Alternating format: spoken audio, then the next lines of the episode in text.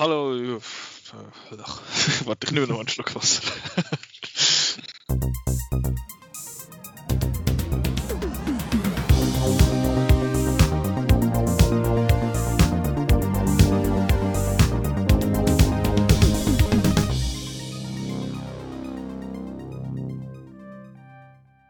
Hallo und herzlich willkommen zu der Episode 165 vom Outcast. Heute äh, ein bisschen verstückelt, weil wir haben das Ganze in zwei Teile aufgenommen, also so Full Transparency, nicht wahr? Und zwar haben wir einerseits das Thema vom Nicolas Ketchup und zwar ist das Stardust. Das kommt dann in der zweiten Hälfte und jetzt aber in der ersten Hälfte begrüße ich den Chris bei mir. Grüezi. Hoi, weil es geht um die Oscars und wer gibt es besser zum äh, über die Oscars schwätzen als dich. Äh, wir nehmen das äh, Wahrscheinlich alle Leute, die in der Academy hocken. Ja, also sorry, drei Viertel von denen kommen doch auch nicht raus. Ähm, das ist ja so, ja. Da kann man halt nichts dagegen machen. Das ist so ein Zeichen. Nein, auf jeden Fall äh, bist du ja so ein bisschen unser Experte. Du hast eh viele, viele von diesen Filmen gesehen. Du kannst ja so ein bisschen etwas sagen zum, zum ganzen Thema. Und mhm. wir nehmen das jetzt auch auf. Irgendwie vor etwa einer Stunde sind sie rausgekommen. Ja. Die Nominierungen. Du hast dir jetzt schon, schon alle ganzen Gedanken gemacht zu allem. Genau, alles komplett fertig. Besser wird es nicht mehr. Von dem her raus mit der Wahr. So frisch, so frisch wie immer. Aber wir gehen die grossen Kategorien durch, weil ja, eben wer jetzt gönnt im besten Doc-Kurzfilm, können wir jetzt eine schlechte Schätzung machen. vielleicht, vielleicht dann vor den Oscars noch, wenn es dann, je nachdem, wie dann die zu sehen werden sein werden ist. Ja, da hat es ja letztes Jahr das coole Ding gehabt, wo, glaube ein paar Kinos die Kurzfilme tatsächlich ins Kino gebracht ja, genau. haben, also wo das wirklich gezeigt haben. Da hat man da wirklich können so zwei Blöcke schauen. Wäre genau cool, so, wenn das auch wieder so der Fall wäre. Also wir hatten noch ein bisschen Zeit im, im April, bis da die Nominat äh, bevor da die Academy Awards sind. Wann sind sie überhaupt? Ende April. April Ende April noch nicht. Und dann schon. Äh, aber wir gehen jetzt einfach mal die grossen durch und sagen dort einerseits natürlich, wer nominiert ist und andererseits, was wir so ein bisschen denken, beziehungsweise vor allem, was der Chris denkt, weil ich habe hin und wieder mal sagen, oh, den Film habe ich auch gesehen. Äh, ja. genau, darum fangen wir jetzt einfach mal zu oben an. Beim besten mhm. Film, das ist die, die, die grosse Kategorie. Dort nominiert sind The Father, Judas and the Black Messiah, Mank, Minari, Nomadland, Promising Young Woman, Sound of Metal und The Trial of the Chicago Seven. Interessant finde ich. Zwei. Wieso findest du das interessant? Ich finde einerseits mal interessant, dass Minari dort nominiert ist, weil da hat es ja das ganze Geschiss gegeben den Globes, dass es geheißen hat, dass der dort nominiert war in der besten Fremdsprache-Kategorie. Mhm. Also nicht beste Fremdsprache, Minari ist keine Fremdsprache, aber äh, mit besten Fremdsprache natürlich. Und dass er jetzt da Spoilers, auch sonst noch ein paar Mal hinten raus nachher nominiert ist. Der ist einer von diesen Filmen, der sechsmal nominiert worden ist. Und das finde ich interessant. Und andererseits finde ich es cool, dass Sound of Metal dort äh, auftaucht. Ich habe irgendwie das Gefühl gehabt, dass der sonst ein bisschen untergegangen ist, weil er halt ja, ist auf Amazon Prime gekommen oder läuft dort und das ist jetzt nicht ein Streaming-Service, was sich bei uns in der Schweiz mega fest etabliert hat. In der Schweiz gibt es ja eigentlich in den Köpfen der Leute gibt's Netflix und mittlerweile jetzt Disney Plus und that's it. Ja. Darum habe ich befürchtet, dass der so ein bisschen wird untergehen, aber international ist der, glaube ich, auch schon mal ein bisschen gelaufen. Ich habe den ähm, am Dings, am ZFF gesehen und das ist, ist der, glaube ich, aber schon vor einem Jahr gewesen, oder? Mhm, dann 2019, oder? September 2019, lang ist es her. Crazy, den habe ich dort am ZFF gesehen. Das werden sowieso ein paar ZFF-Filme jetzt da äh, erwähnt sein oder erwähnt werden. Ja, das sind die zwei Beobachtungen, die ich gemacht habe, die ich noch, die ich noch cool gefunden habe. Was sagst du zu dieser Liste? Also, die Statement, eben, dass viele ZFF-Filme dabei sind, das ist natürlich auch der ganzen Corona-Situation geschuldet. Also ZFF hat halt einfach nur die Filme können zeigen, die paar grosse Filme zeigt, die es haben können zeigen. Also Filme, die im Sundance 2020 gelaufen sind, zum Beispiel The Father, ähm, ja, die sind dann halt einfach durchgereicht worden, weil die Filme sind irgendwo draußen gewesen. Also hat man versucht, die auf vielen Festivals können zeigen, damit die irgendwie Geld, ihr Geld einspielen, anstatt jetzt noch lang zurückzuheben. Also ja, du hast da ein paar von diesen Titeln. Nomadland genau das Gleiche. Nomadland war ja der Film, der zu Venedig äh, seine Weltpremiere hatte, dann in Toronto gezeigt worden ist, dann in Zürich, der ist wirklich durch jedes Festival durchgereicht worden. Mhm. Und äh, der Plan scheint aufgegangen zu sein, weil er ist der grosse Favorit auf den Hauptpreis. Es ist ja der Film, wo immer alle jetzt mit dem Oscar in Verbindung gebracht haben. Also wenn man Oscar jetzt 2021 gehört hat, dann ist Nomadland immer, immer gefallen. Ja. Und andererseits dort, so der Rest von der Liste, du hast alle gesehen von denen? Ja.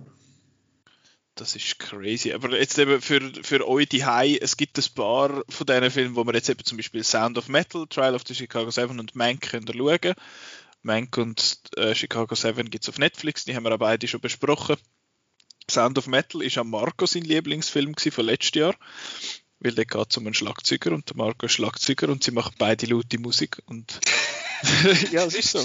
Das, das, das kannst du jetzt aber nicht so vereinfacht sagen, weil Whiplash hasst er ja aus unerfindlichen Gründen. Das verstehe ich auch nicht ganz, aber das ist, äh, das ist auch okay. Und der Rest von der Hoi Film... Marco. Hoi Marco. der Rest von der Film, dort ist es so ein bisschen kompliziert, weil die einen kommen noch ins Kino und zum Beispiel eben äh, ist Promising Young Woman international überall bei Netflix und untergekommen irgendwie. Ist das nein, der? Nein. Was, für, mit das, was verwechsel ich das? Du verwechselst den mit The News of the World. Ah. Oder mit dem anderen Woman-Film, der da hieß, sagen wir es, der mit der Vanessa Kirby, ich habe das letzte Mal schon nicht gewusst. Ah, Pieces of a Woman. Ah ja, genau. Aber der ist auch bei uns auf Netflix. Genau, ja. Genau, ja. Und äh, Nomadland wird ins Kino kommen, Minari wird ins Kino kommen, Judas and the Black Messiah wahrscheinlich, probably, maybe, hopefully, vielleicht. I don't know. Haben wir ja schon, haben wir ja schon im äh, Sundance Podcast äh, uns gefragt, ob da etwas kommt. Aber sonst haben eigentlich alle, die nicht schon verfügbar sind, haben einen Kinostart. Eben Promising Young Woman kommt, glaube ich, Ende April raus. Ja.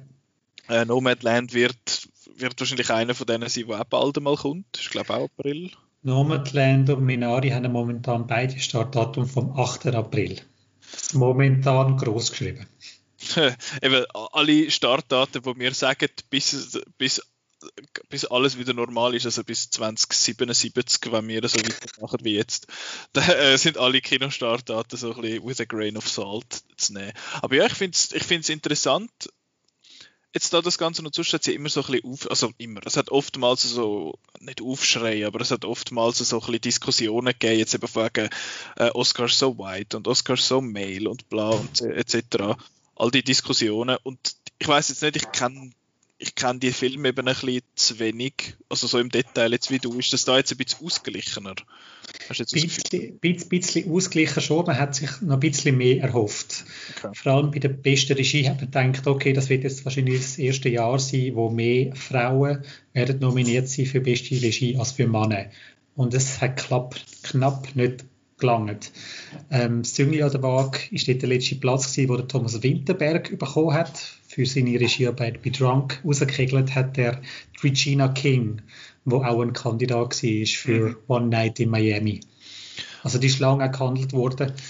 Ähm, ja, jetzt ist es halt äh, drei Männchen und zwei Weibli. Kategorie. genau, da gehen wir die doch ganz schnell durch. Neben Chloe Zhao, wie erwartet für Nomadland, David Fincher Mank, Emerald Fennell oder Fennell für Promising Young Woman, der Thomas Winterberg eben für Drunk und der Lee Isaac Chung für Minari. Da ist auch Minari halt vielleicht noch ein bisschen interessant, habe ich das Gefühl, weil der eben auch, weil das so ein bisschen Diskussionen eben wie gesagt gegeben hat im Vorfeld, ist jetzt das ein ein, ein amerikanischer Film oder ist es ein fremdsprachiger Film oder was läuft. Aber die Oscars sind ja da eh ein bisschen, ein bisschen offener, habe ich das Gefühl. Also sagen, wenn man jetzt letztes Jahr Parasite anschaut zum Beispiel. Also ich glaube bei der Academy, also jetzt bei den Oscars kommt es halt äh, darauf an, wer hat den Film produziert. Also was sind da für Gelder dahinter? Und bei Minari ist es eigentlich hauptsächlich amerikanische Gelder. Es ist dann Golden Globes, Leute sind dann angegangen und haben dann, glaube ich, Wörter gezählt. Also wie viele koreanische Wörter sind gesprochen worden gegenüber den englischen Wörtern. Und Koreanisch hat knapp gewonnen. Hey. darum hat man es dann, dann in die Kategorie beste fremdsprachige Filme hinein tun. Eine Bezeichnung, die die Academy ja nicht mehr hat. Dort mhm. heisst es seit ein paar Jahren beste internationale Film. Aber für die Academy ist von Anfang an klar gewesen, Minari, das ist, äh, ist hauptsächlich eine US-Produktion, sprich, ähm, kann nicht für den besten internationalen Film nominiert werden. Ist halt einfach so.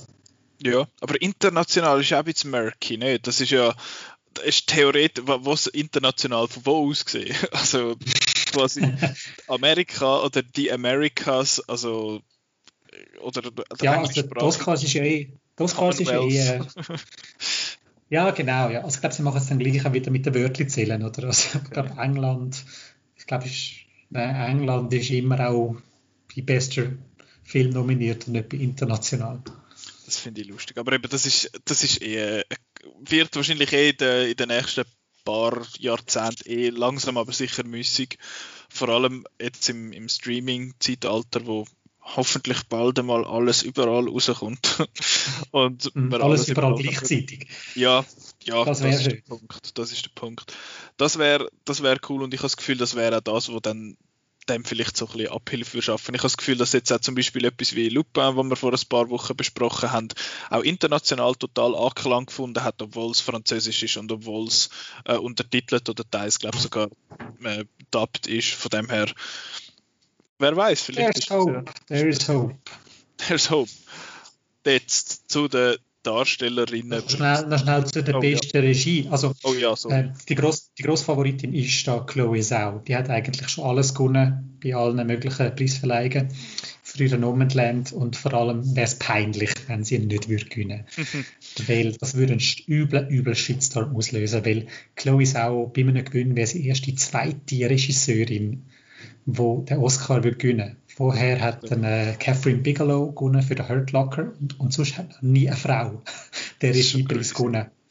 Zudem kommt dann dazu, Chloe Zhao ähm, hat eine äh, chinesische Herkunft. Das heißt, sie wäre nicht nur die zweite Frau, sondern auch die erste non-Caucasian Frau, die hm. den Oscar gewinnen Also das wäre wirklich peinlich, wenn das jetzt nicht passieren würde, nachdem sie jetzt schon alles gewonnen hat. Ja. Und das ist eben also, man kann jetzt da gibt es sicher Leute, die wieder finden, oh, es ist mega politisch und geben es doch denen, die am besten ist. Und so. Ich finde, so einerseits sagen viele, dass Nomadland schlicht einfach die beste Regie war. Fertig. Ja. Das ist mal das eine.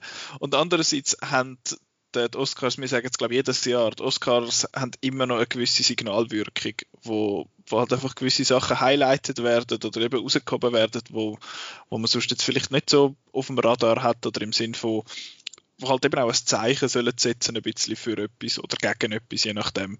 Mhm. Von dem her, ja. noch das, dass das noch gesagt ist.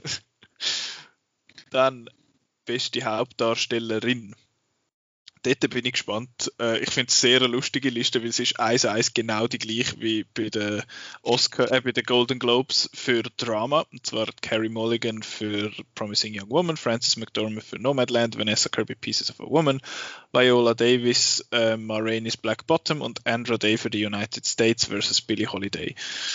Ja, dort hat ja bei den Globes überraschend Andra Day gewonnen, wo glaube ich irgendwie niemand damit gerechnet hat. Mhm. Und da siehst jetzt du da eher Francis McDormand siegen oder? Ah, ich finde es die spannendste Kategorie von allen. Okay. Also da kann jetzt jeder gewinnen. Jeder. Also äh, dagegen sprechen, gegen Francis McDormand und Viola Davis, die haben schon einen die Das ist das einzige Argument, das du machen kannst. Aber sonst, da kann jetzt jeder gewinnen. Okay. Jeder. Das finde ich eigentlich mega spannend. Und ich, ich habe ja schon ich habe viel schon Gutes gehört oder zum Beispiel, zumindest Interessantes von Promising Young Woman. Einerseits eben das Poster ist schön farbig, da bin ich eh schon dabei. äh, und darum, ja, das, das nimmt mich schon wunder. Das finde ich auch sehr spannend. Eben, es sagen ja auch alle, dass Vanessa Kirby super gut sagt bei Pieces of a Woman. Ich glaube, Meinungen beim Film an sich gehen ein bisschen auseinander. Mhm. Aber ihre Performance ist anscheinend wirklich gut und eben United Sie hat den Darstellerpreis gewonnen in äh, Venedig. Also das, das würde okay. für sie sprechen. Verrückt, verrückt. Ja, dort äh, ist dein Tipp wahrscheinlich Francis McDormand, maybe, probably? äh, ähm, ich gehe mit der Vanessa Kirby. Ich okay. glaube daran, dass sie, also das ist, ja, Francis McDormand hat schon zwei, die haben zwei Stück. Einer für Fargo und der andere für Three Billboards. Von dem her das lange. Kann, kann sie ja nicht dafür, wenn sie einfach gute Sachen macht. Nein, da, da, da könnt ihr dann kurz vor den Oscars werden wir dann sicher auch wieder äh, das Bingo, oder nicht das Bingo, wie heißt es, den, den Tippzettel aufschalten ja. und dann könnt ihr dann eure Tipps abgeben. Bin dann auch gespannt. Dann, bester Hauptdarsteller. Dort äh, bin ich auch gespannt, was du sagst. Einerseits also dort nominiert Riz Ahmed für Sound of Metal, Chadwick Boseman für Ma Rainey's Black Bottom, Anthony Hopkins The Father, Gary Oldman Mank und der Stephen Yeun für Minari. Ich weiß nicht, wie man seinen Namen sagt, das ist so schlimm. Stephen Yeun, glaube ja. Also, ja. Das erste hat gut getönt. Da Sieger Chadwick Boseman, maybe, will posthumously. Ja. Posthumously und er hat bis jetzt auch alles gewonnen. Von dem her, äh, ja, er wird es wahrscheinlich werden. Wenn jetzt, wenn jetzt das nicht wäre, wem würdest, würdest jetzt du, du hast dort äh, natürlich, also natürlich, du hast dort öfters mal für den Vater so ein bisschen von dem geschwärmt mhm. nach dem ZFF. Ja. ja. also der Vater, also der Anthony Hopkins, aber auch für Sound of Metal, der ist auch mit, sind zwei ganz tolle Performances, und ich es beiden für gönnen. Aber eben das gleiche Argument wie der Anthony Hopkins hat schon eine die Der ist Ahmed kann ihn später noch holen. Ähm, ja, Chadwick Boseman wird es. Ist gesetzt, alles klar. Beste Nebendarstellerin Maria Bakalova für Borat Subsequent Movie Film, äh, Glenn, äh, kann ich schwätzen, Glenn Close, Hillbilly Elegy, Olivia Colman für The Father, Dion Yu Young, maybe, vielleicht, für Minari und Amanda Seyfried für Mank. Also ich entschuldige mich schon mal für allfällige falsche Aussprache von koreanischen Namen in dem, in dem Dings in dem Podcast. Ich, ich lerne es dann noch auf die Oscars. Ist das, ist das gut? Versprochen. Da bin ich auch gespannt. Da ist eben Olivia Colman, hast ja du auch dort schon gefunden, mega gut. Ja, aber es ist mehr ein Showcase für den Anthony Hopkins. Also der Vater okay. ist wirklich, es dreht sich alles um, äh, um Hopkins seine Figur. Also, hast du den Film gesehen?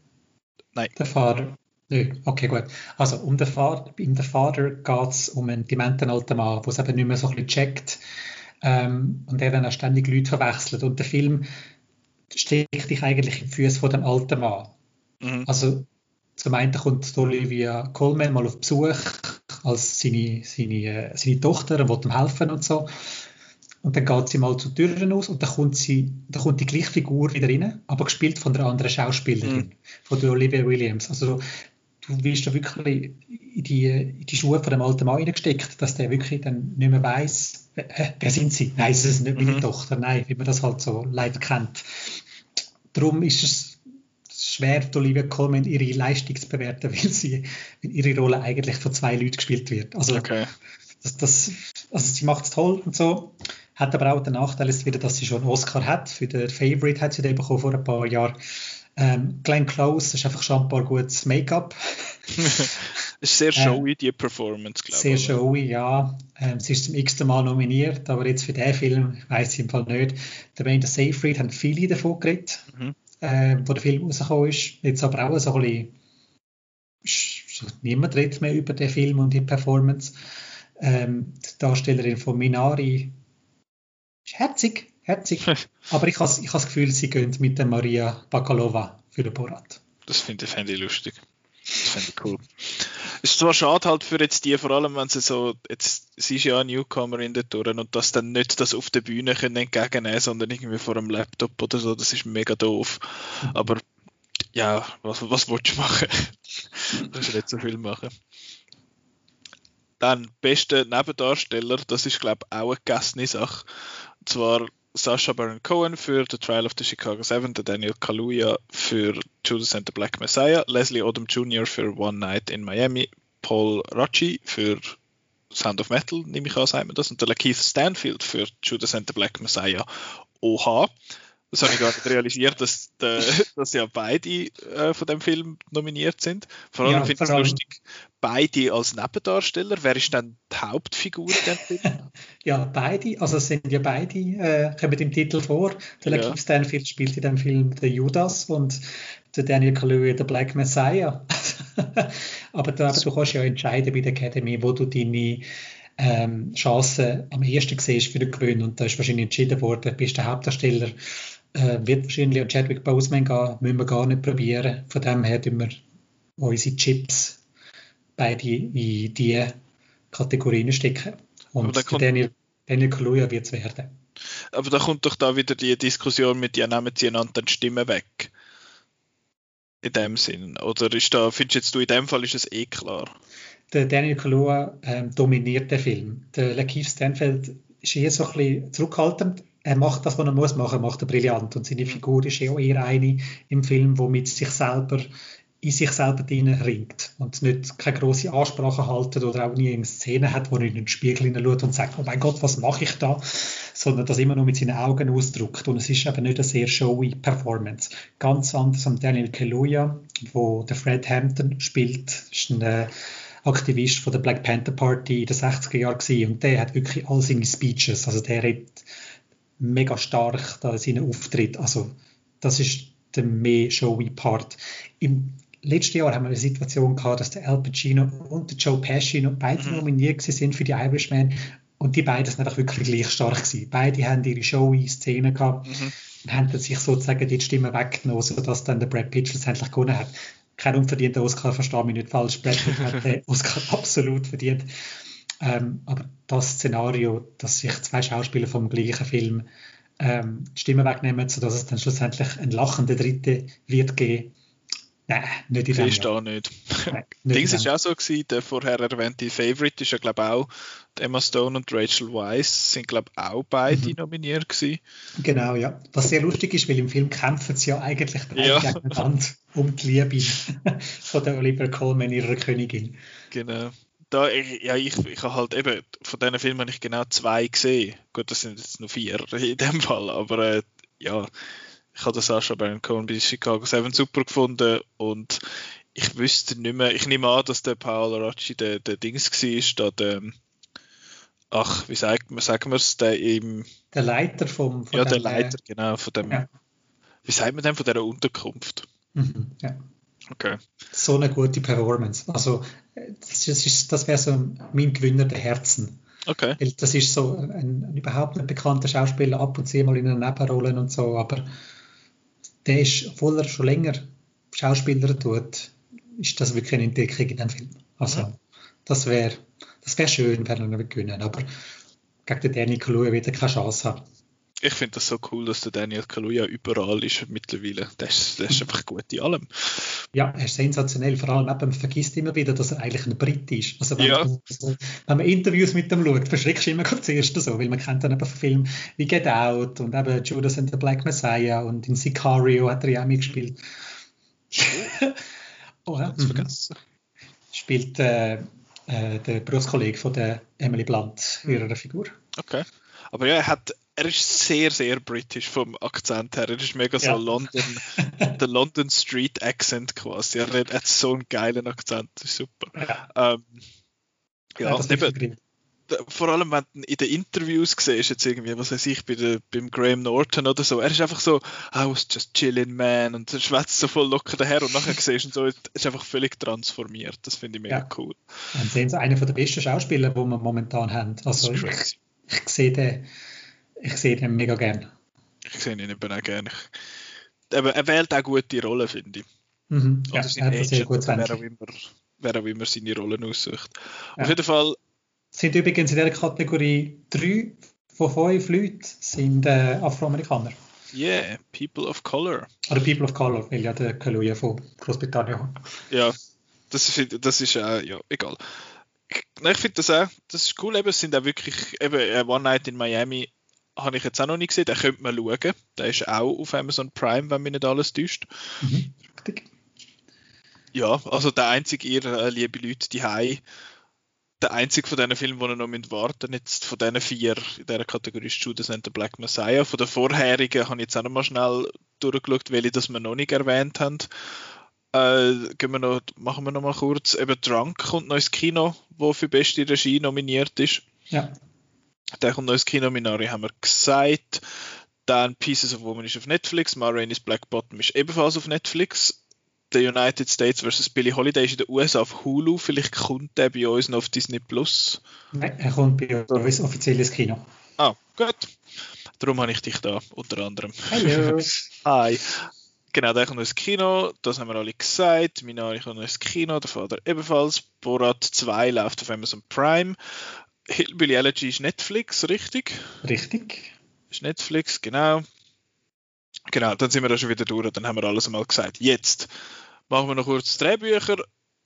Best, äh, Best Adapted Screenplay, also bestes adaptiertes Drehbuch, ist Borat Subsequent Movie Film, The Father, Nomadland, One Night in Miami und The White Tiger. Wo, von was ist Borat 2 adaptiert? ja, von, inspiriert von der Figur. Also es ist ja ähm, wahrscheinlich based on the TV-Series. Ology. Nur wegen dem. Es ist ja mhm. ein komplett neues Drehbuch, aber das Original Screenplay äh, Chicago 7 basiert auf einer wahren Geschichte, äh, aber nicht auf einem Buch. Also ja, das ist ein bisschen, ist ein bisschen weird. Dann da, der Film, den ich nicht kennt habe, ist der White Tiger. Der ist auf Netflix. Ah, der ist auf Netflix. Ist das einer von denen? Ich schaue schnell, was das für ein Film ist. Okay, noch nie gehört. Also, das ist, das ist ein, ein indischer Film, he? also mhm. indisch-amerikanischer Film. Ja. Ah, wo Priyanka Chopra noch mitmacht. Sie kennt man. Sie kennt man. Mhm. Ja. Habe ich jetzt überhaupt nicht auf dem Radar gehabt. Ist jetzt ganz neu. Ja. Und das war also die größte Überraschung. Gewesen. Okay. Du siehst da den Sieger wieder bei Nomadland? Meistens gönnt ja der, der den beste Picture gönnt, auch bestes Drehbuch.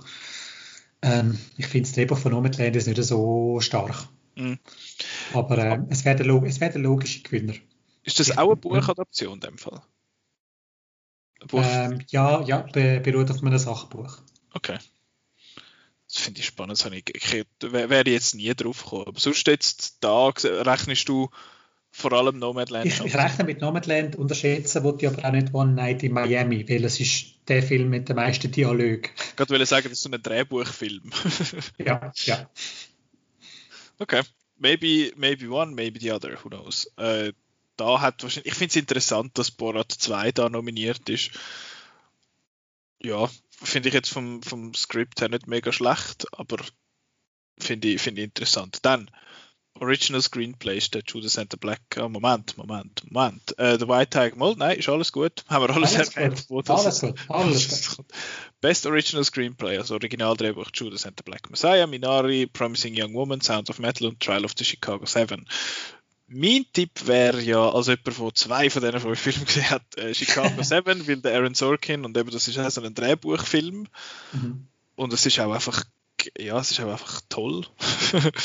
ähm, ist das auch so ein bisschen der Favorit oder siehst du da etwas ja, ja, das ist der, der Favorit in dieser, dieser Kategorie. Kann man aber auch sehr gut Judas the Black Messiah vorstellen mhm. in dieser Kategorie. Der ist jetzt da mehr nominiert als bei den Globes. Der hätte bei den Globes nur den Kaluja, glaube ich, Nominierung bekommen, sonst hat es nichts gegeben. Richtig, ja. Ich mich recht erinnere. Genau, da haben wir alle schon mal erwähnt, wissen ihr, wo ihr es schauen könnt. jetzt noch, noch zwei Sachen. Bester Animationsfilm, Onward Over the Moon, ein Shaun the Sheep Movie Armageddon, wo ich das Gefühl hatte, der ist schon vor neun Jahren mal im Kino gelaufen. äh, Soul und Wolfwalkers, kurz zum Durchgehen. Onward kann man seit letzter Woche auf Disney Plus schauen. Das ist urplötzlich dort erschienen. Soul ebenfalls, da haben wir schon darüber diskutiert. Wolfwalkers ist auf Apple TV Plus. Over the Moon ist Netflix, I think. Ja. ja. Und Shaun the Sheep Movie ist, glaube ich, einfach on demand, oder? Genau. Gut. Überall, wo es Videos gibt. äh, gönnt Wolfwalkers oder gönnt Soul?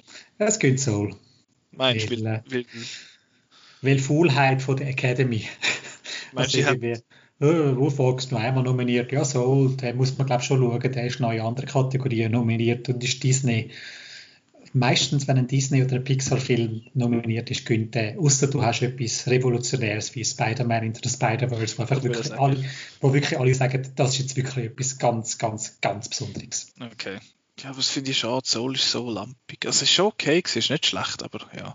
Onward habe ich ja gehört, dass der eigentlich gar nicht so schlecht ist. Dass der eigentlich noch gut ist.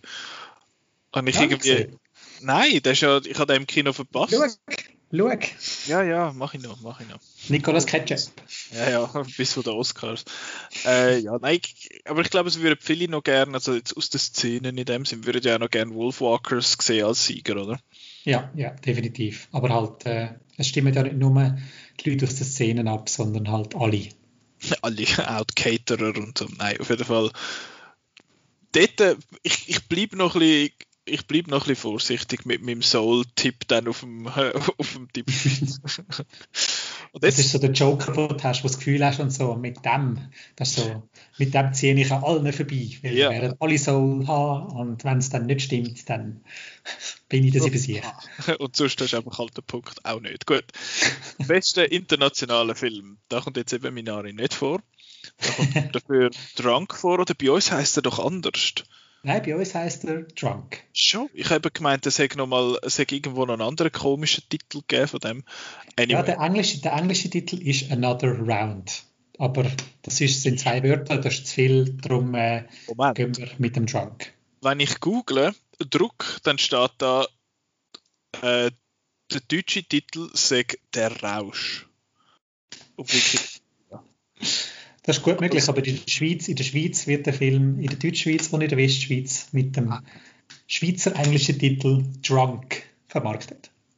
Muss also, man nicht verstehen. Muss man also nicht mer verstehen. Merkt euch Druck, Another Round, Drunk und der Rausch, falls ihr einen genau. Kino Genau. Oder der, Kinokasse einfach alle vier Titel sagen, zum absolut sicher gehen. Oder hebst du einfach ein Bier an. Dann äh, Better, Better Days Collective The Man Who Sold His Skin and Quo Vadis Aida.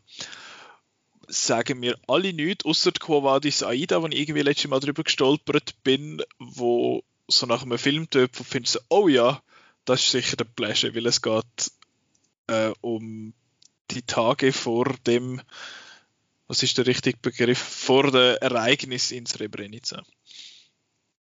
Also, ja, not fun. Aber anscheinend gut. Hast du den gesehen? Nö, ich habe genau einen Film gesehen und der, der wahrscheinlich wird gewinnen. der, wo wir jetzt diskutiert haben, wie das man muss sagen an der Kinokasse. Richtig, genau. Drunk wird höchstwahrscheinlich gewinnen. Das ist, das ist der Film, wo alle darüber reden. Der Thomas Winterberg ist jetzt auch für die beste Regie nominiert. Von dem her ist das ein sehr gutes Zeichen. Genau, interessant.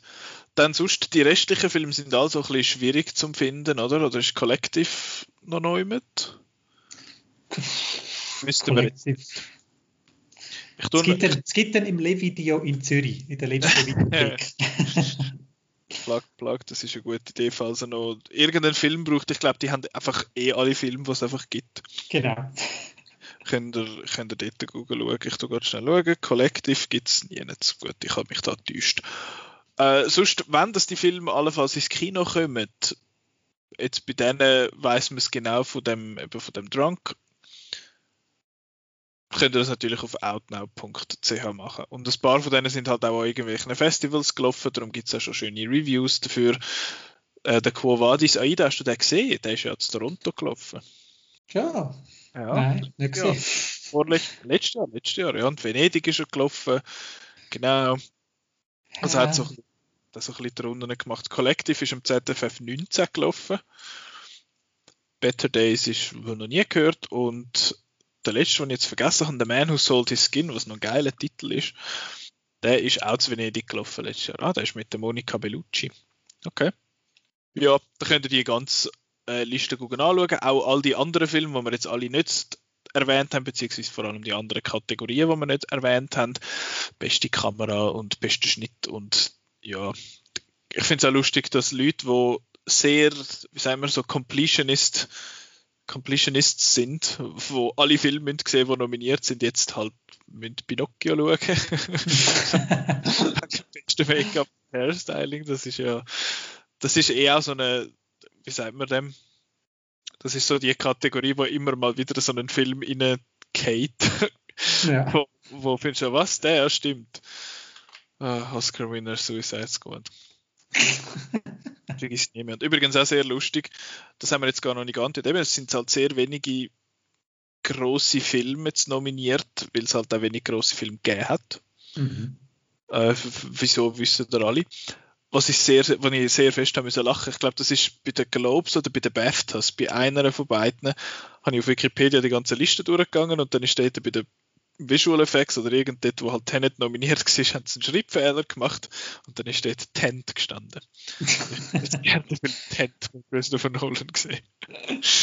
Oh je. Und etwas, wo ich noch muss schimpfen mit der Academy, ist äh, sehr eine belanglose Kategorie. Also belanglos, nein, das ist ein bisschen gemein, aber äh, ein bisschen weniger wichtige Kategorie ist der beste Filmsong wo ich gespannt bin, wie sie das dieses Jahr lösen.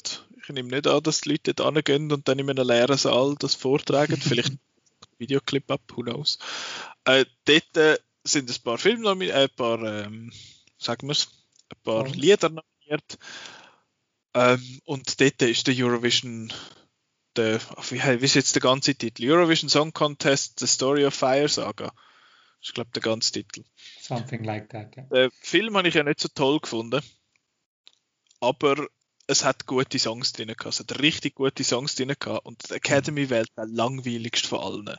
Einfach da Husavik, die, ja, mag schön sein, so ein Balletteli oder so, aber wieso nicht, die, die, machen einfach, die haben einfach keinen Spaß. Die können nicht, sie können nicht einmal den, den Meme-Song Ja, ja, Ding Dong nominieren oder irgendeinen anderen, aber ja, ich habe das, ich hab das irgendwie ein bisschen langweilig gefunden. Von mir aus der Volcano Man, der nicht einmal ein richtiger Song ist, aber Husavik der langweiligste von allen. Finde ich irgendwie ein bisschen schade. Aber ja, das ist das Einzige, wo ich jetzt muss schimpfen. Sonst eben ist es halt auch für uns als Movie-Lovers quasi, wo uns sonst mit den, mit den Oscars ein bisschen auseinandersetzen, halt, ist es jetzt ein bisschen frustrierend, muss ich sagen, wenn man nicht an allen Festivals war und nicht alle Streaming-Dienste irgendwie abonniert hat und überall alles schaut, dann ja, kann man wie nicht wirklich mitschwätzen. Ja, und ich glaube, das wird den Oscars in, der, in diesem Jahr auch ein bisschen nachspeisen, weil die Quoten werden eine Katastrophe sein. Ich nehme es an, sie streamen es auf Twitch oder so. ja, ich meine, also, weißt, im letzten Jahr hast du äh, grosse Filme gehabt wie der Joker oder ein Tarantino-Film, wo du hast können wirklich mitfiebern und mithoffen sie haben sogar dann schlechte Quoten gehabt, wie wir jetzt jetzt, weißt, wenn Filme nominiert sind, wo kaum jemand gesehen hat.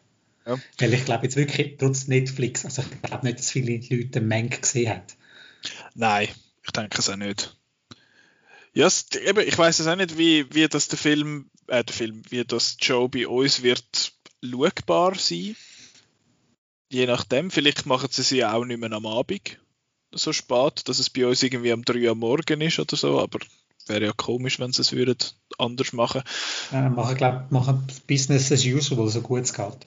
Okay. So filmen die Leute, wie sie vom Badzimmer zu der Couch laufen, zum Show schauen genau. und einen, einen roten Badzimmerteppich aufrollen oder so. Wie wir, wie wir jedes Jahr, ja. wenn wir das schauen. Genau, jetzt sind wir alle gleich. Ist das nicht schön? We are the world. Ja, im Moment denkt es mich ein anders, aber das ist jetzt nicht. das ist, äh, schaltet Sie nächstes Mal ein beim Polit-Tag. uh, Outcast live aus dem Bundeshaus. Stell dir vor, Herr Berse, was ist Ihr Lieblingsfilm? Gut, schön haben wir das mit. Also, das wären die Oscar-Nominierungen gewesen. Eben, Joe, ich tue ganz schnell, man entschuldige mir das Getippe, wenn ich jetzt ganz schnell von mir gebe. Oscars 2021. Montag, 26. April wird die stattfinden, von morgen am 2 bis am Morgen am 5. So les. Genau, und da wir jetzt eh alle von die arbeiten, oder nicht alle, aber viele, kann man das natürlich auch schauen und dann nachher ein bisschen länger schlafen. Das ist doch toll. Ja. Weiss, ich muss, muss mal gerade schauen, ich weiß nicht einmal, wer moderiert. Ich bin furchtbar schlecht. Gibt es überhaupt eine Moderation? Oder letztes Mal hat es ja keine gegeben. Genau, also sie probieren, glaube ich, das Gleiche nochmal. aber irgendein Opening-Monolog wird es ja dann schon geben. Genau. Äh, ja, see. Will see, so ist es. Aber das wären die ganzen Nominationen gewesen. Ihr könnt alle selbstverständlich auf outnow.ch googeln nachlesen. Der Chris hat das alles wundervoll abtippt oder kopiert, wer weiß. Mit ganz viel Liebe, meine Finger tun weh. Oh, poor Sir. Machen, äh, mhm. machen seine Arbeit, machen das seine Arbeit, äh, äh wie sagt man, dass, dass es wert war, das für euch das Fingerwund zu schreiben und gehen das anschauen. Genau, und ja, aber ich glaube, das ist das ist für unser Segment. Und jetzt bedanke ich mich einerseits bei dir, Chris, für deine, für deine Expertise und dass du mitgemacht hast. Thanks for having me. Und ich übergebe jetzt an äh, Past Nicola. Bitte übernimm. Ja, danke, äh, Future Nicola. Da ist der Past Nicola mit zwei nette, nette Leute, auch aus der Vergangenheit, äh, Petra und Simon. Hallo. Historisches Hi. historisch. Äh, wir sind jetzt da, wie angekündigt, zum über den Film Stardust reden. Den habt ihr zwei mir aufgetragen vor zwei Wochen. Äh, ist, glaube ich, erst der zweite Film, der nicht auf meiner, dem Sinne auf meiner Liste ist. Der erste ist, glaube ich, Thin Red Line gewesen. Nein, Strange Days ist auch noch so einer gewesen. Anyway, Stardust den habt ihr mir empfohlen, äh, ist ein Fantasy-Film, finde ich noch lustig, eben, weil Simon, du hast ja gesagt, ja, das ist so, so im äh, Genre Fantasy, sagen das einer, wo dir auch noch gefallen und der Peter gefällt auch noch und so und jetzt ist der, ist der quasi zum Auftrag gekommen. Und jetzt, einerseits finde ich ja lustig, der Film heißt auf Deutsch Der Sternwanderer, Sternenwanderer, habe ich herausgefunden. Und es geht auch um einen, es geht nicht wirklich um einen, er wandert mit einem Stern. Kind of. Ja. Es ist, ist ein Stern. es ist ein Wanderfilm. Und sie ist auch ein Stern. Ey. genau, also es geht um den, oh fuck, wie heißt er, Tristan Thorne, heißt er Thorne, gell? Das stimmt. Ja. Tristan Thorne und das ist der Sohn von einem Mann, wo einmal aus so einem Magic, äh, wie sagt man, aus so einem Magic-Dorf irgendwie ausgebrochen ist. Und dann hat er nachher außerhalb dort mit so einer, sie ist eine versklavte Prinzessin, kind of. Mit Also der er hat- kommt aus England. Ah, und er ist, er ist in dieser er magischen Welt. Ich bin nie draus. Ich muss da, da kommen wir nachher noch drauf. ähm, In einem Ort namens Wall. genau. Zu Deutsch Wand. Nicht Mauer. Ja, stimmt. Äh, Mauer. Ja, Englisch ist nie meine Stärke. gewesen. Ach so. Nein, anyway, auf jeden Fall äh, hat er dann dort in diesem in dem Magic Land gibt es dann dort das Kind und nachher entsteht eben der Tristan Thorne und er verliebt sich nachher, wenn er dann älter ist, äh, wenn er dann erwachsen ist, äh, verliebt er sich dann in irgendeine aus seinem Kaff. Und Victoria. Victoria. Ah. Und Gespielt von der Sienna Miller. Genau, der Tristan Thorne, übrigens gespielt von Charlie Cox, wo wahrscheinlich die Leute heute wahrscheinlich schon Menschen von Daredevil kennen, von der Netflix-Serie. Nehme ich jetzt Denke an. schon. Ich kenne ihn von Stardust, aber ja. voilà. Ich kenne aus dem Film Casanova. das wird immer besser. Äh, und auf jeden Fall verliebt er sich eben in die Victoria und zum quasi ihre, seine Liebe beweisen, geht er ihr einen, will er ihr einen Stern holen. Ja, und nachher landet Claire Danes auf dem auf, auf, auf der Erde oder was auch immer, also auf, auf dort in dieser Welt. In Fairyland. Und die jetzt, er findet dann, ah, du bist ein Stern, voll cool, ich nehme dich jetzt zu meiner Geliebten mit heim. Und dann gibt es eine Art, ein, eben, einen Wanderfilm mit einem Stern. Da gibt es noch, einen- da gibt's noch böse Michelle Pfeiffer als Hex und dann gibt es noch einen bösen Mark Strong als ähm, Königssohn, der will, äh, König werden und darum den, die Stern, den Stern muss fangen. Genau, so sind eigentlich alle auf der Jagd nach der Claire Danes als Stern, weil die alle etwas von, mit ihr wollen machen. Guten Genau. und die Bösen. Und auch sehr, sehr wichtig, äh, der Henry Cavill ist noch dabei, ich glaube zwei Szenen als Humphrey und er hat einen blonden Schnauz und blonde Haare und ist quasi der, der wie sagt man dem, der Lover von der Victoria. Resident Arschloch. So Genau, genau. Er ist der, der Highschool-Jock und der, Genau. und der Tristan ist der Wo, wo also bis auf Ipswich gerei- gereist ist, um den Ring, go, äh, den, den Verlobungsring Ja. da für 10 Mille zu kaufen, dann muss sie ja schon fast heiraten, weil er ist auf Ipswich. Also Er man ist halt, bis dort übergegangen, das ist mega gut. Hey. Äh, ja. Genau, das ist so ein bisschen sehr grob und sehr äh, unkonzentriert ausgeführte äh, Plotsynopsis.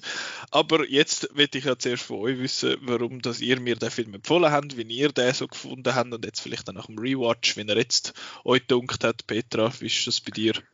Ähm, ich habe ja den Film, den ich im Kino gesehen habe, an der Premiere, habe ich nicht so gut gefunden, wie ich ihn als Buch vorher gelesen habe. Das Buch ist halt wirklich eine Dekonstruktion von einem Märchen.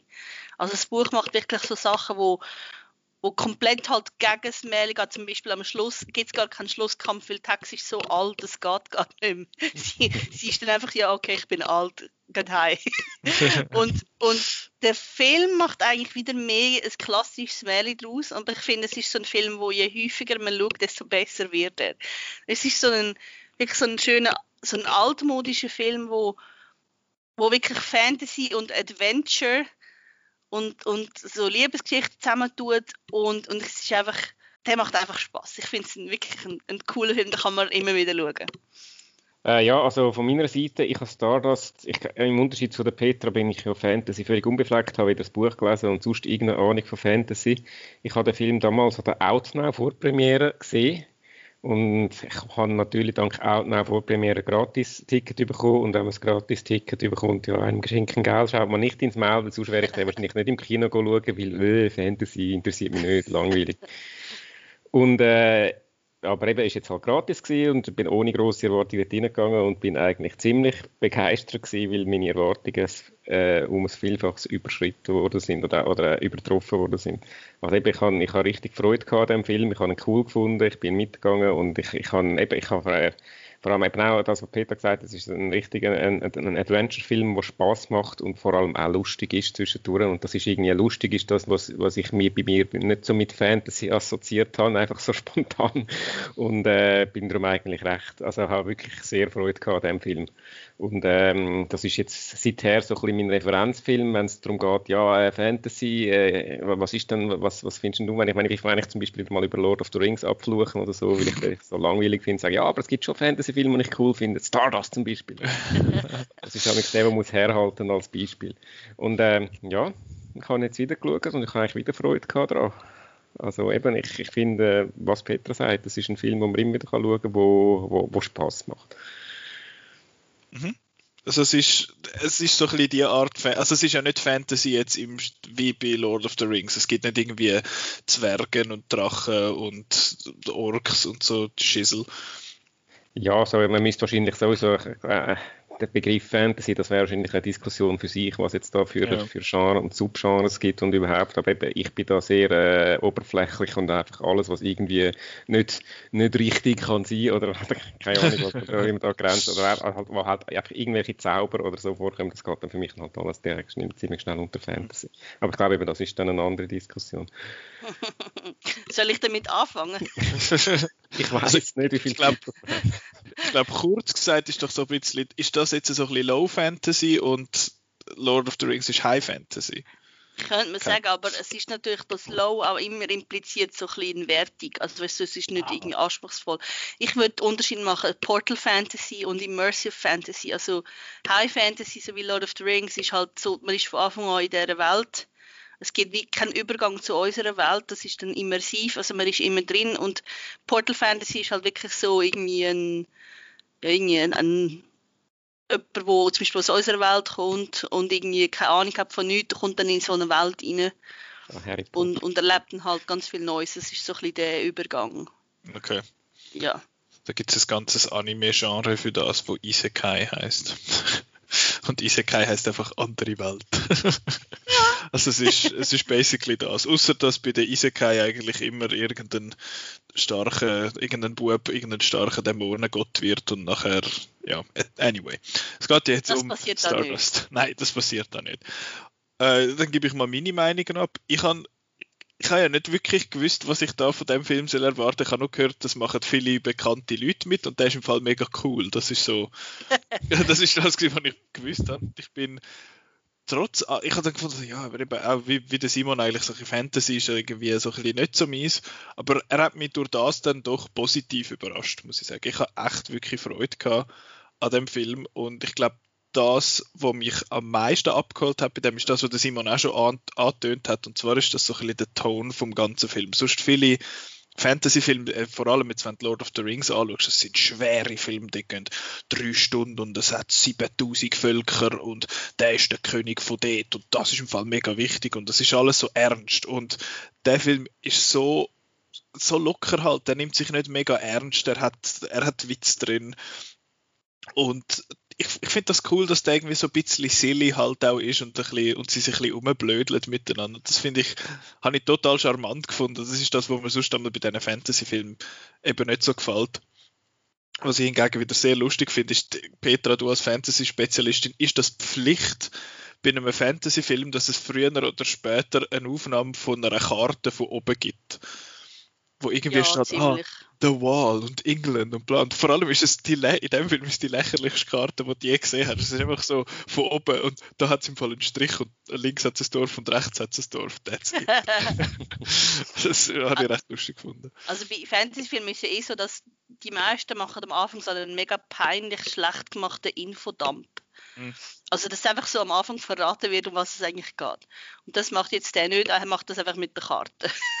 ja, aber auch das ist sehr minimal gehalten. Ich meine, wenn du jetzt vergleichst mit zum Beispiel Warcraft, wo am Anfang in der ersten Viertelstunde bist einfach an acht verschiedenen Orten mit drei verschiedenen Völkern und zwölf verschiedenen Königen und so. Ja, ich hätte es selbst zwar nicht so schlimm gefunden, aber der ist da viel, er ist halt viel leichter, finde ich. Sowohl im Ton als auch in den ganzen Infosachen. Es ist einfach ein ein, ein leichteren Unterhaltungsfilm und das habe ich, habe ich sehr geschätzt. Aber das, was ich vorher erwähnt habe, mit ja, ist sie jetzt außen oder innerhalb von der Wahl und Zeug und Geschichte, ich habe ich habe das Setup am Anfang ein bisschen kompliziert gefunden. Weil du hast dann irgendwie eben der Dude, der dort so ein bisschen die, vielleicht habe ich auch einfach nicht recht aufgepasst, das kann ja sein. Aber es ist so, ja, dann gehen sie da raus und wieder rein und jetzt dürfen sie da nicht und er bewacht jetzt da das Ding und nachher kommen noch die, der König kommt da noch irgendwie, der Peter O'Toole mit seinen sieben Söhnen, wo alle heißen wie Zahlen, was ich auch irgendwie noch lustig finde. Der Primus, der Secundus, der Tertius und so. Ähm, der kommt dann noch, dann kommt noch die komische Hex und dann stellen sie plötzlich mega viel, sie stellen schon auch plötzlich auch viele Regeln auf, habe ich das Gefühl. Eben, wenn dort ein Bruder stirbt, dann ist der nachher noch in Geisterform irgendwie dort rum und wenn einen überlebt, der ist dann König, I guess. Und die Hexen essen irgendwie Sterne zum Jung bleiben oder so. I don't fucking know. Aber auf jeden Fall ist das, habe ich am Anfang gefunden, ist das irgendwie ein bisschen kompliziert gewesen. Darum bin ich dann am Schluss äh, ich, ich bin schon draus gekommen, so ist es nicht, aber ich habe dann am Schluss gefunden, okay, jetzt, jetzt, jetzt müssen sie viel Zeug noch auflösen und so. Ja, das habe ich, hab ich ein bisschen komisch gefunden. Ist ja das nicht so gegangen? Die gefunden, ja, das ist easy peasy, oder? Ich habe es nicht so schwierig gefunden, aber es ist natürlich ein Film, wo recht viele Figuren haben, die eine eigene Storyline haben. Also ja. eben die, das ist, es ist ja die Geschichte vom vom Tristan und die von der Hex, wo dazu kommt und dann noch die die König, also die Königsgeschichte, wo man zuerst ja irgendwie den Zusammenhang noch sieht und dann am Schluss merkt man, das gehört ja alles zusammen, weil die ja verwandt sind. Genau. Es das ist nicht ja einfach nur, nur die, die Geschichte von ihm, sondern wirklich, es ist ein bisschen verzettelt. Aber ich, ich finde es wirklich cool, weil, weil es ist alles eigentlich spannend. Ich finde auch, ich finde, es sind eigentlich alle Storylines interessant, aber ich finde eben, es ist schon sehr klar, eigentlich der Film vom Tristan. Er ist schon, ja, also ja. beziehungsweise, und der, wie, wie heißt sie, wie nennt sie sich? Sie hat auch einen Namen. Sie ist ähm. nicht einfach Sternenfrau. Sie hat einen Namen. Auf jeden Fall ist es diesen zwei. Es ist, es ist diesen zwei ihre Ivane heißt sie. Ah, stimmt, Ivane. Oh, okay, sure. Ähm, auf jeden Fall, äh, es ist schon der, der, der Film von ihnen zwei und die anderen zwei sind sehr fest Sideplots. Und ich habe auch einmal irgendwie vergessen, dass zum Beispiel da der Mark Strong dabei ist, weil der irgendwie plötzlich eine Viertelstunde wieder nicht auftaucht. Dann findest du, ah ja, genau, da kommt der Mark Strong mit der äh, schwarzen langen Haarperücke. Das sieht eh lustig aus. äh, ja. Ich habe Sorry. Entschuldigung, Nicola. Sag noch. Ich habe es eben für, äh, es ist eine Buchverfilmung und ich habe das Buch nicht gelesen, aber ähm, viele Buchverfilmungen habe ich irgendwie, spüre ich irgendwie raus, ah, das ist ein Buch verfilmt und da, da gibt es wahrscheinlich einen, einen Neben, äh, der, der, Plot, der, die Figur wäre wahrscheinlich viel wichtiger im Buch und die haben es jetzt auch noch irgendwie schnell müssen reinbringen Das habe ich in dem Film viel natürlicher gefunden.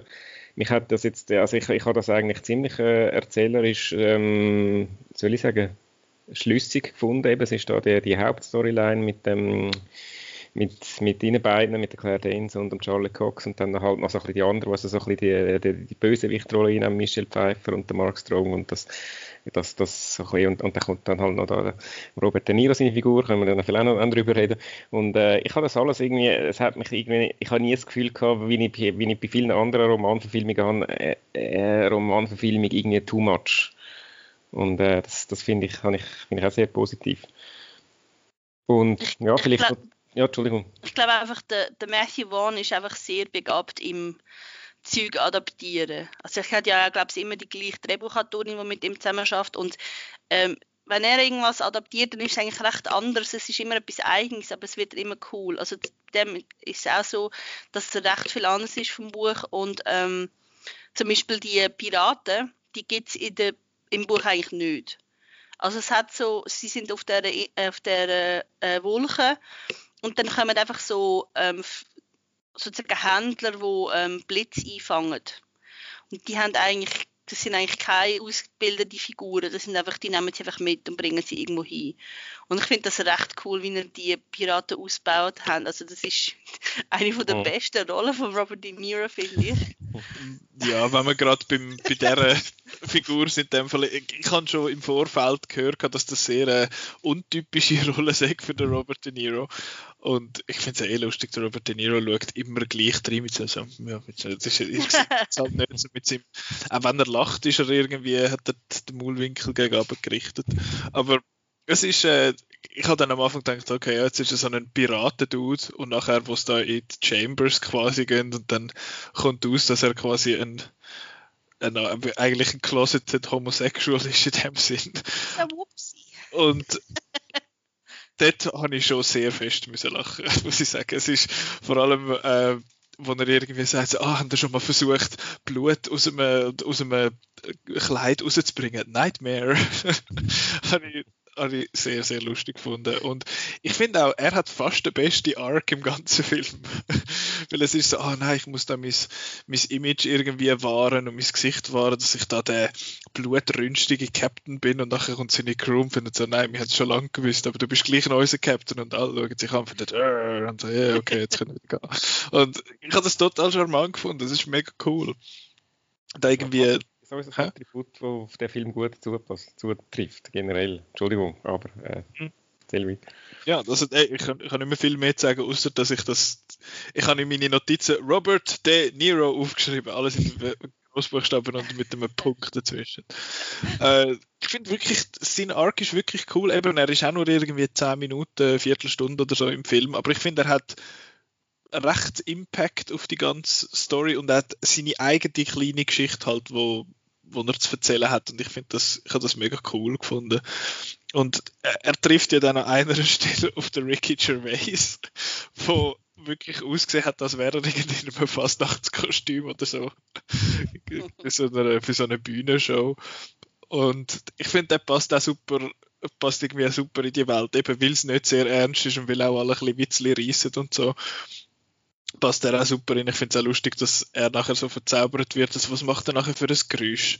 Irgendwie von einer irgendein Tiergeräusch ja, macht er. Vogel. Ein Vogel. Ja. Das finde ich sehr Vogel lustig. Oder so. Jetzt etwas, das, ich auch, das ist auch wirklich, wirklich lustig. Und wenn wir schon bei den lustigen Sachen sind, ich habe es vorher erwähnt, die, die Brüder, einerseits finde ich es lustig, dass die, die Prinzen quasi sieben, dass die einfach durchnummeriert sind. Und andererseits finde ich das Konzept geil, dass wir das quasi in der Form, wo sie gestorben sind, sind nachher dort im, im Afterlife der eine hat so eine riesen Axt im Gesicht und also im Kopf und der Beste ist der, der quasi im Film als erstes stirbt, quasi der erste On-Screen-Death ist der, der einfach das Gesicht nachher so eingedruckt hat. Das sieht, her sieht hervorragend aus. Das ist alles uh, gut. Und, aber zum nochmal zu der Haupt- Story eigentlich dazu, die, die, die Love Story. Und ich habe die so charmant gefunden und die hat so gut funktioniert für mich. Eben das, äh, also, äh, am Anfang habe ich gefunden, oh nein, er ist einfach ein Trottel. Also, wo es da um ihn und die Victoria geht, habe ich gefunden, okay, er ist einfach ein, da der nerdy Idiot und sie ist einfach ein Golddigger. Ja, okay. Aber nachher kommt dann halt die, es, es, ist ja dann klar, mehr oder weniger, was passiert mit der, mit der Evane und, den, und eben dem Tristan, weil sie sind ja schließlich auf dem Cover. Also muss ja dort etwas passieren. Man sieht es natürlich auch. Aber ich finde, es funktioniert mega gut, weil sie halt einfach nicht so. Es ist nicht so dies. Du hast viel so Love Stories, wo wo einen gewissen, eben, wie auch einen gewissen Ton haben. Und der ist einfach so ein bisschen, sie sind ein bisschen miteinander am Rumblödeln und machen dann mal Witz und so. Und das habe ich wirklich mega cool gefunden. Was ich einen schönen Moment, obwohl ein bisschen skurril ist, wo, wo sie ihm quasi die Liebe gesteht, während er in der, in der Form von einer Maus ist. Ich habe gefunden, ist das jetzt technisch gesehen Sodomie. das beißt ja. ist ein bisschen weird. Also, nicht, geht ja nicht so weit, dann, aber äh, ja, das habe ich. Ich habe das einen schönen Moment gefunden. Dass Inge hat das, ja, wirklich so einen schönen, berührenden Moment. Das ist mega herzig. herzig, ja. Und ja, ich habe gerade eine Maus gesehen, aber äh, ist ja nachher wieder ein Mensch geworden kommt der ja. knapp mausig oder neue Be äh, ja, Bedeutung über.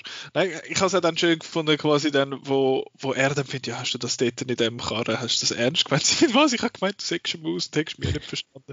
Das ist einfach alles mega herzig und der Film hat einfach u viel so charmante Szenen und auch irgendwie lustige Ideen. Jetzt eben abgesehen von diesen Brüdern hat es ja noch Tags, wo zum Beispiel der, die Geist in einen Mann verwandelt, zuerst einen Mann in einen Geist verwandelt, nachher wiederum ein anderer Geist in einen Mann verwandelt und der Geistermann ist sicher der Beste. Das ist das der Vater der Weasley. Wirklich? Ja. das ist so geil. Einerseits mit seinem komischen Goatee, haha, get it, weißt du, weil er Goat ist. Und dann auch, wie er sich verhalten hat. Das ist irgendwie hure lustig. Und es hat, es hat u viel, u viele so Sachen. Ich habe dann gefunden, mit dem Robert De Niro, ich habe mir da noch aufgeschrieben, ich bin in letzter Zeit, habe ich etwa die mal so ein bisschen klassische Musik gelesen und ich habe dann sehr, sehr Freude gehabt, wo da Orpheus in der Unterwelt vorgekommen ist. Wo ich eher einfach, wo einfach ein Party-Tune unter der klassischen Musik ist. Das stimmt. Das ist so geil. Und das habe ich zwar dann ein bisschen over the top gefunden, dass er dann dort noch so in der, ja, was weiß ich, dass er dort in diesen in dem Outfit quasi noch so ein bisschen hin und her tänzelt und sich ein Herzchen auf die Backe malt und so. Das habe ich dann ein bisschen, das ist dann irgendwie ein bisschen viel gewesen, aber, aber trotzdem irgendwie, irgendwie noch lustig. Ich finde, oh, sorry, Peter. Ich finde auch den Schluss, also das Finale finde ich mega cool, der, der Kampf dort in dem Schloss von diesen Hexen. Es ist auch wirklich cool, wie gekämpft wird ähm, der, der Tristan gegen seinen toten Onkel. Technically, ja. so Zombie-Kampf. Und, so. und ich habe dort dann eben auch gehofft, es wird ja dann eben aufgehört, mehr oder weniger zuerst so, ja, ähm, ah, ich kann alles, Tag sagt dann eben irgendwie so, ja, ich habe alles verloren, meine Schwestern sind tot und ja, gönnt einfach. Und ich fand, okay, das ist ja voll das coole, voll die coole Auflösung. Und dann finde ich, haha, jetzt machen wir gleich noch, äh, ja, jetzt machen wir gleich noch so ein Ding mit äh, ein bisschen Schlägeln und alle sind tot und so. Das habe ich dann ein bisschen komisch gefunden. Ja, das, das Herz vom Stern ist natürlich besser zum Essen, wenn es ein bisschen Hoffnung drin hat. Sure. also es wird gesagt, dass, dass darum wird sie ja beim ersten Mal, wo sie sie will, ähm, fangen, tut sie sie ja so in dem Hotel unterbringen und, und so ein Bad und bla und so, dass es ihr gut geht und dann hat sie sie ausweiten. ja, das, das ist irgendwie so ein bisschen, ich habe gefunden, das ist so ein bisschen, ah, jetzt hätte irgendwie eine clevere Idee gehabt, wir haben letzte Woche von, das war letzte Woche gewesen, über WandaVision geredet, wo es am Schluss auch so eine Art so eine Art Auflösung von einem Kampf gibt, wo nicht üblich ist. Das hätte ich da jetzt eigentlich auch noch cool gefunden. Das habe ich doof gefunden, dass es dann gleich so geändert hat. Und was ich auch ein bisschen doof gefunden habe, ist, dass, äh, dass sie dort verwacht, also dort äh, die und dann geht sie zu dem anderen Dude und sagt, oh mein Gott, wo ist der, der Tristan? Und er hat gefunden, ja, er sei zu der Victoria gegangen, äh, er hat seine, von wegen eben, er hat seine wahre Liebe gefunden, dass das wie so eine Art ein, ein Bait and Switch soll sein, dass er findet, oh nein, jetzt hat er sie gleich verlassen für die Victorians. Und findet so, nein, das hat, äh, ich weiß nicht, das ist einfach nur etwas für die Characters und nicht für die Zuschauer. Das ist irgendwie, ich habe das mega doof gefunden. Ich fand, wow, müssen jetzt wirklich das noch, das noch so auspacken, als wäre tiptop ohne gegangen. Ähm, ja, das ist, ein bisschen, das ist meiner Nitpick, aber gleich etwas, was ich doof gefunden habe. Hingegen sonst so das ganze Design von allem habe ich eigentlich wirklich cool gefunden. Eben das fliegende Schiff und auch dort, wo da die Prinzen hausen und so. All das Zeug ist mega cool, aber die, so die Aufnahmen oder die Drohnenaufnahmen quasi, was dann so ein bisschen auf Herr der Ringe machen, wo dann die Leute so ein bisschen durchs Zeug durchlaufen sind, uh, unspektakulär. Es ist einfach so, ah, eine grüne Wiese, cool. es ist halt irgendwie ein bisschen, irgendwie ein bisschen lampige Aufnahmen gewesen, habe ich das Gefühl gehabt.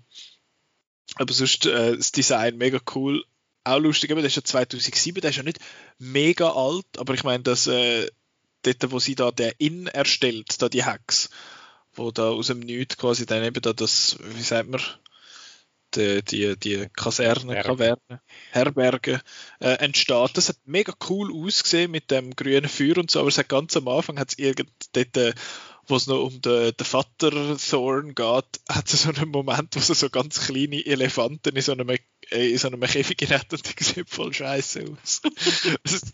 Ja, das hat überhaupt nicht passt. Und dann hat es eine Szene, wo der Robert De Niro zum Fenster rausschaut von seinem Riesenschiff und das sieht so mies aus, weil es halt irgendwie von der Perspektive nicht stimmt. Das hat irgendwie alles, das hat sich so ein bisschen gebissen dann, aber das ist alles, das ist alles kleines Zeug. Und was ich wirklich noch erwähnen, apropos auch noch Lord of the Rings, ich habe die Musik sehr schön gefunden. Mir hat der, es hat so ein, so ein Hauptthema, wo, wo immer wieder kommt, die ganze Zeit. Und es fängt mit der gleichen, ich weiß nicht, sind es gehört, glaube an, wie das, das von Herr der Ringe. Und ist das, das ist schon Herr der Ringe? Ich bin nicht kaputt im Kopf, oder? Äh. da fragst du falsch. Da, da, da, da, da, da, da. Mal, mal, das ist schon dort. Und falls es nicht Ja, ja. stimmt, äh, könnt ihr uns podcast.outnow.ch könnt ihr mit zusammenschießen. Äh, und die ersten vier, fünf Töne sind genau gleich, bei dem ich gefunden ah, habt ihr euch da so ein bisschen inspirieren lassen. Aber ich finde, sie machen es gleich dann noch, noch schön.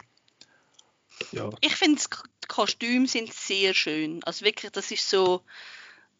Das, sie tun da wirklich cool ähm, die Charaktere unterstützen und auch ändern. Also ich meine, je nachdem, was der Tristan anhat, es ist, es ist ganz anders, also wie, er rüberkommt. Das ist Mhm. super. Also das, sein, ähm, sein Hero-Gewand sozusagen, das ist, das ist wirklich so, wow. Aber etwas müssen wir gerade, apropos Gewandwechsel, es gibt ja dort, wo er nachher quasi zum, zum Robert De Niro Coiffeur geht. Und nachher hat er ja dann lange Haare. Und dort habe ich irgendwie nicht ganz geschnallt, wie das gegangen ist. Kann der das einfach...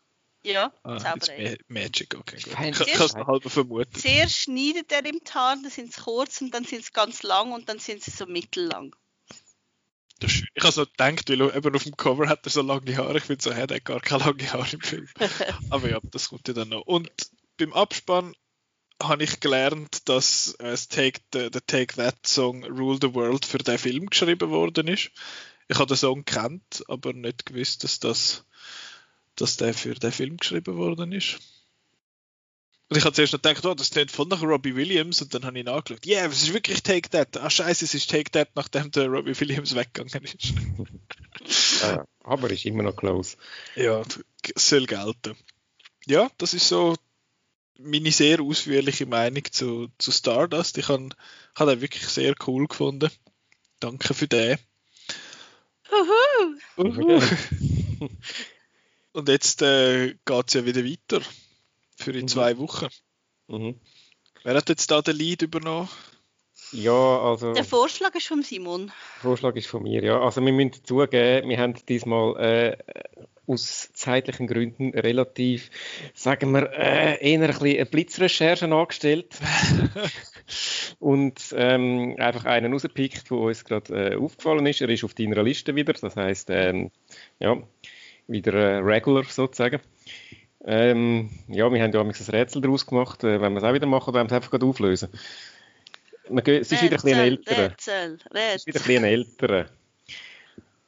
Ähm, Und mit älter meine ich, wir sind alle noch nicht auf der Welt gewesen, Oh wo es den Film gegeben hat. Und zwar mindestens zehn Jahre. Auch ich. Okay. Ähm, Angst. Er ist aus Äh. den 60er. Ist er mega lang? Nein. Glaub's Nein. nicht, nein. Dann ist es nicht. Cleopatra. Nein, den, den geben wir dann mal, wenn wir irgendwie ein bisschen hässlich sind auf die. Wenn- richtig einen reinbrennen. Gut, irgendwann muss ich ja dann schon schauen. Aus der Es gibt ein Lied, das genau so heißt wie der Film. Aber, aber das Lied ist nicht das Titelsong vom Lied, äh, vom Film, Entschuldigung. Ja, Das Lied ist später stimmt. entstanden, aber Viel der Film später. hat auch ein Lied, das ganz bekannt Das ist, das. Titelsong hat, wo aber nicht so heißt wie der Film. Ja. Okay. Und von wem ist das, wo, wo so heißt, aber nicht für den Film verwendet worden ist. Von wem ist das? Ist das zu viel? Ja, Das das, ist ist, zu das viel ist vom verraten. Komponist, vom, vom, wo, vom, wo die, äh, die Filmmusik gemacht hat. Aber ähm, Nein, ich meine Ähm, jetzt das neue Lied. das, neue ist, Lied, ja, das, das, ist ein One-Hit-Wonder. das- Ja, genau, One Hit Wonder. Ja, aber wahrscheinlich Das vor meiner Zeit. Ja, vor deiner Zeit wahrscheinlich, ja. Du Also, hast dort schon gelebt. aber schon gelebt. Aber wo der Song rausgekommen ist, habe ich schon Ja, gelebt. ja, ja. Ja, ja. Aber ist vielleicht noch nicht so groß gewesen. Ist vom DJ Bobo und ist der Film Pirates of Dance. Gibt es wahrscheinlich nicht. Wer hat das herausgefunden? oh mein Gott. Stell dir vor, es gibt einen Film aus den 60er, wo Pirates Also of gut, Dance heißt. es kommt eine Mahlzeit vor in dem Titel. Ah, ja. Eine Mahlzeit. Ja. Jesus Christ. Spaghetti Bolognese. Ich habe doch keine Ahnung. Das Rätsel macht, ist das am meisten Spaß macht bei dem ganzen Ganzen. Ja, für euch, ja. Scheiße. Also, gibt es jemanden, der mitmacht, den ich kenne? Oder wo, ich, wo man Ja. könnte- Ja, ja. Eine bekannte. Also ich nehme an, du kennst sie. Es ist eine bekannte Schauspielerin, sie lebt aber nicht mehr, leider. Ingrid Bergmann. Nein. Nein, aber gleich viel, eigentlich der gleiche Rhythmus vom. Also von der, genau. Du ist es einer von dieser Dreierbox, die ich da gekauft habe. Ist das Breakfast at Tiffany's? Jawohl! Ja. Breakfast, jetzt verstehen ist Spaghetti Bolognese und Spaghetti Bolognese, Titel ist, der, der kommt dann nächstes. das, oh, das finde ich ja, geil. oder vielleicht kann man singen And I said, what about Spaghetti Bolognese? Oh no. Spaghetti Bolognese at Tiffany's. Jesus Christ. Ja, ist gut. Bin gespannt. Der ist, ist, der in, ist der eigentlich in Farbe? Ich habe keine Ahnung. Ja, das ist im Fall. Ja, ja. Okay. Nur weil eben das, ich habe die Box gekauft, wo drei so Filme drin sind, ich weiß gar nicht welche. Und es ist eben alles von dieser Box ist schon so, so schwarz-weiß und da bin ich gar nicht rausgekommen. Ja, in dem Fall könnt ihr, liebe Leutinnen und Leute, die Breakfast at Tiffany's schauen. Ich tu ganz schnell schauen, wo das der verfügbar ist für die, wo jetzt das, wo jetzt da möchten mitschauen und der bis jetzt auch verpasst haben oder auch äh, noch nie gesehen haben. Oh, Breakfast Club wäre auch noch so eine Idee, hä? aber den habe ich nicht. Breakfast at Tiffany's, ja, da gibt es überall ein bisschen zum Mieten auf iTunes und Rakuten und so, Swisscom. Kann man den mieten und schauen für in zwei Wochen. Breakfast at Tiffany's, ein Classic, glaube ich, so ein bisschen. So ein Name, den man kennt. Wir könnten zwischen ein Double Feature machen, Breakfast at Tiffany's und Breakfast Club. Breakfast, Breakfast at Breakfast Double Tiffany's. Feature, das fände ich jetzt auch noch cool. Also ich, Warte mal schnell, ich tue mal schauen, ob es äh, Breakfast, Breakfast, Breakfast Club ist, ist glaube ich, auch noch cool, habe ich gehört. Ja. Den würde ich dir auch, den hätte ich dir sicher auch noch mal irgendwann aufgegeben. Also gut, dann machen wir doch das. Yay. Das Morgen, das, das. Du darfst von mir die Blu-ray auslehnen vom Breakfast Club. Ah, das ist lieb. Das haben wir eigentlich bis Stardust auch schon gesagt, aber jetzt haben Doch nicht gemacht. ah, das bringt So wir. Lüger. Also, auf in zwei Wochen Breakfast at Tiffany's und Breakfast Club. Yay! Zwei eher verschiedene Filme, stelle ich mir vor. Aber es Aber- geht beiden um Breakfast. Schön. Spaghetti Nicht Bolognese. wirklich. Also nicht wirklich, aber sie haben es im Titel. Ja. Muss lang. Äh, Sequel der Spaghetti Bolognese Club. Gut, also, dann äh, ist es das, glaube ich, für die heutige Folge. Nicht nur glaub, sondern definitiv. Falls ihr noch möchtet andere Folgen hören, wo es ums Ketchup gegangen ist. Ketchup hat es weder in der Spaghetti Bolognese noch hoffentlich an dem Morgenbuffet dabei. Ähm, Außer du bist Velofahrer, dann ist gut. was? Ja, also Spaghetti Bolognese oder Ketchup? Spaghetti Bolognese. So, ja, Kohlenhydrate so. Ja? Ja, ich bin das Gegenteil von einem Velofahrer. Äh, was ist das Gegenteil von einem Velofahrer? Man weiß es nicht. Anyway, man kann, genau. Oder äh, Couchsurfer. Ähm, Immer. auf jeden Fall kann man das gucken anhören auf Soundcloud, auf YouTube, auf Spotify, auf Google Podcasts, Apple Podcasts. Eigentlich, ja, eben wie gesagt, ich sage es jede Woche, überall dort, wo ihr Podcasts hören, dort könnt ihr das, äh, könnt ihr das nachhören. Und sonst könnt ihr auch nachfolgen. Jetzt auch wenn es so um die ganze Oscar-Coverage geht, könnt ihr das machen auf outnow.ch und dann selbstverständlich auf Facebook, auf Twitter und auf Instagram. Ja, danke äh, am, am oh shit, was ist es? Am Future Chris für äh, den Oscar-Tag und danke, danke euch zwei Chris. Für, fürs Empfehlen von dem und von den nächsten zwei Filmen und fürs Mitmachen und sowieso für euch alle viele lässige Leute sind. Äh, hebt euch Sorge, bleibt gesund und bis nächste Woche. Tschüss! Ciao!